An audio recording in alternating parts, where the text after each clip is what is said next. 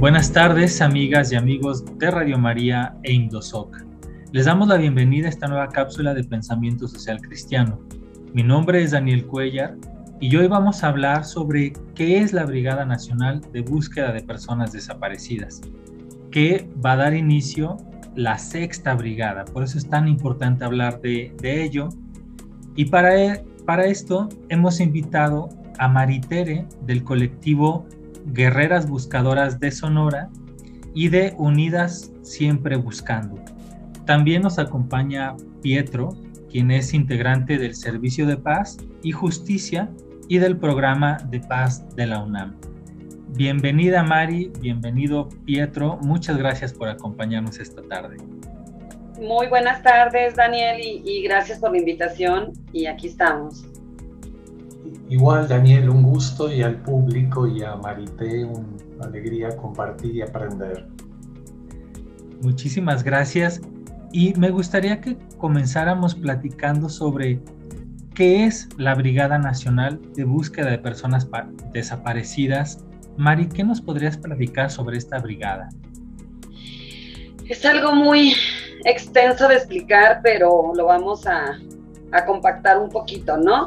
Eh, la Brigada Nacional de Búsqueda, que es para las familias, para las personas, para la gente que no está en nuestra situación, es un lazo de amor que se ha ido construyendo a base del dolor, de la desaparición de un ser querido, de, una persona que nos arrebataron injustamente, eh, ya sea por desaparición forzada o por particulares.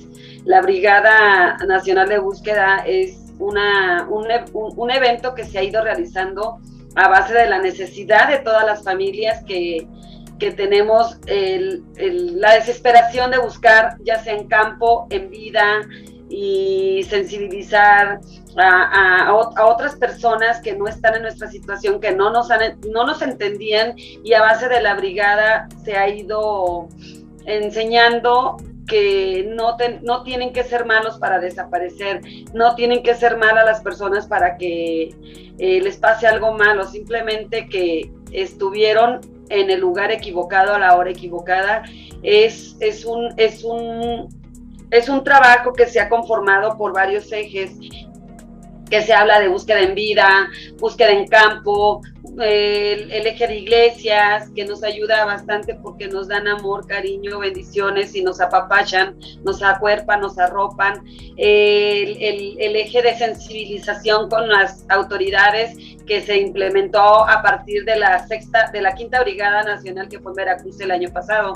Entonces, eh, la Brigada Nacional de Búsqueda es un lazo de amor muy grande para todas las familias que estamos con este dolor que hemos perdido un ser querido.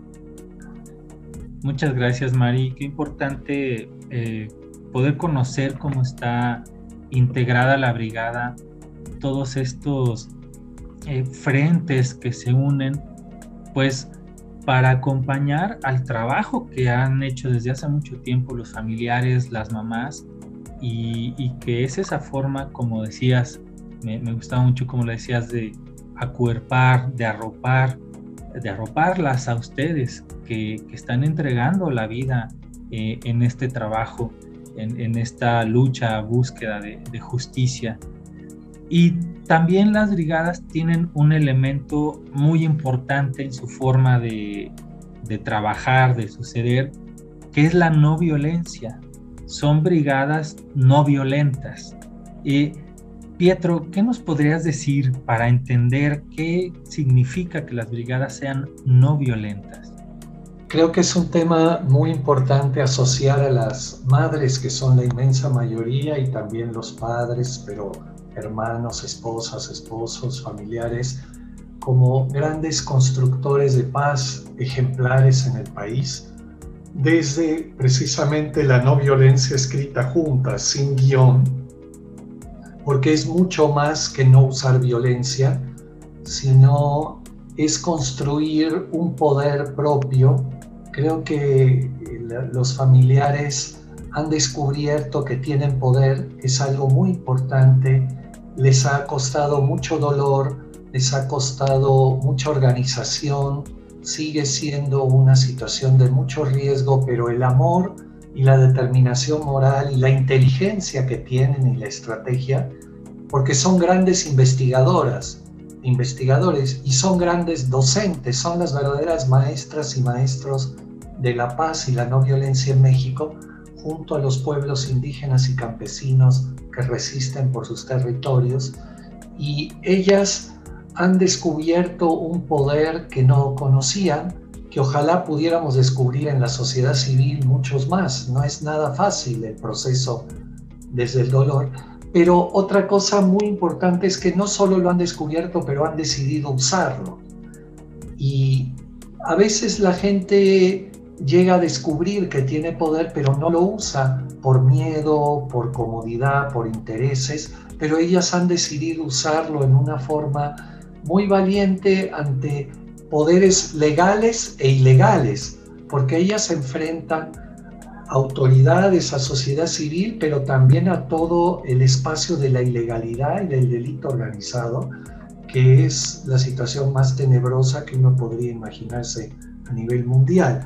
Entonces, yo tengo un enorme respeto y valor y aprendizaje por el tipo de acción, porque hacia el 2015-16, cuando empezaron las brigadas nacionales, las locales fueron mucho antes, eh, eran acciones en lo que la no violencia se llama no cooperación, porque ellas tomaron conciencia de algo muy importante en la no violencia y en la resistencia civil. ¿Qué es esto? Se dieron cuenta que había una gran simulación por parte del Estado y de la autoridad en la búsqueda y en todo lo que implica temas de verdad, justicia, reparación, no repetición. Entonces hicieron lo que en el gandismo y la no violencia es tomar en sus manos su vida, su lucha, y no esperar que el Estado y las autoridades hagan lo que no iban a hacer. O sea, decidieron romper la simulación y meter su cuerpo en forma directa para buscar ellas desde sus uñas, sus manos, sus objetos, sus palas, picos y cada vez más una gran solidaridad de la sociedad civil alrededor. Entonces, esto es un tema muy importante de toma de conciencia. Decidieron hacer sin esperar que otros hagan como actoras sociales. Ahora creo que ha cambiado un poquito la situación, incluso eh, este nuevo gobierno federal creo que es muy diferente a los anteriores que tuvimos, aunque todavía falta demasiado, pero no es lo mismo tratar con encinas que con los que se trataba antes, que me han tocado muchas veces, y entonces eh, se puede también cooperar un poco más con la autoridad en algunas cosas, no es solo de no cooperación, sino también hay un poco de cooperación desde distintas instancias oficiales o estatales. Muchas gracias, Pietro. Eh, hablabas de este poder de, las, de los familiares. Eh, ¿Podría ser en parte este poder el de poder transformar la realidad, la sociedad, las condiciones de injusticia? Sí, eh, es un poder sanador y liberador. Eso es muy importante, porque sana y las libera a ellas y al daño de inhumanidad gigantesco que hay en la sociedad mexicana. Según cifras del 30 de agosto, Día Mundial del Detenido Desaparecido oficiales, hay más de 91 mil desaparecidos en México. Eso es el triple de la dictadura argentina en el cono sur en los 70, que es la cifra más grande de desaparecidos de América Latina en toda su historia. Entonces, los niveles de inhumanidad en México son colosales, no tienen dimensión ya, y ni hablar del exterminio masivo de no menos de 300.000 muertos en los últimos 10 años.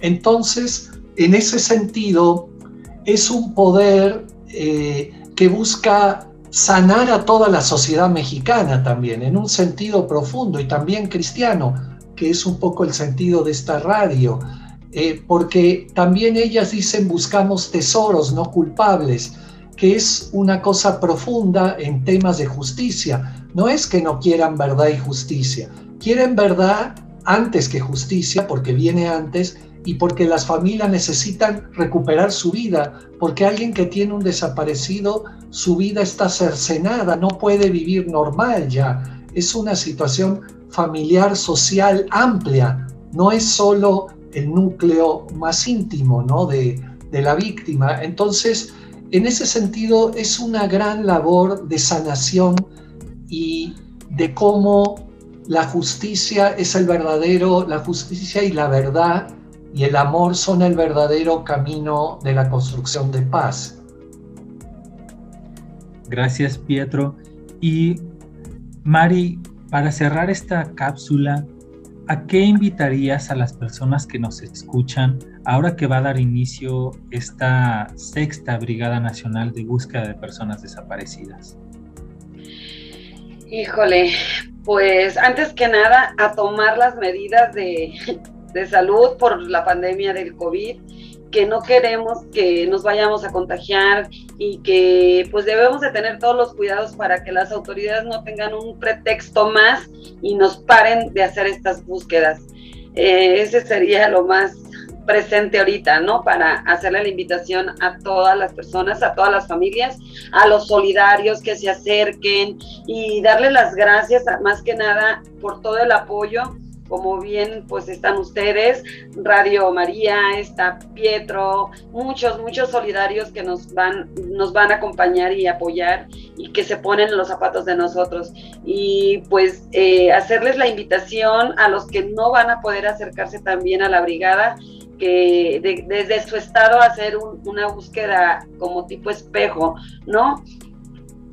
ya sea una oración, ya sea pues mandarnos buenas vibras y bonitos deseos, que para nosotros es muy, muy importante.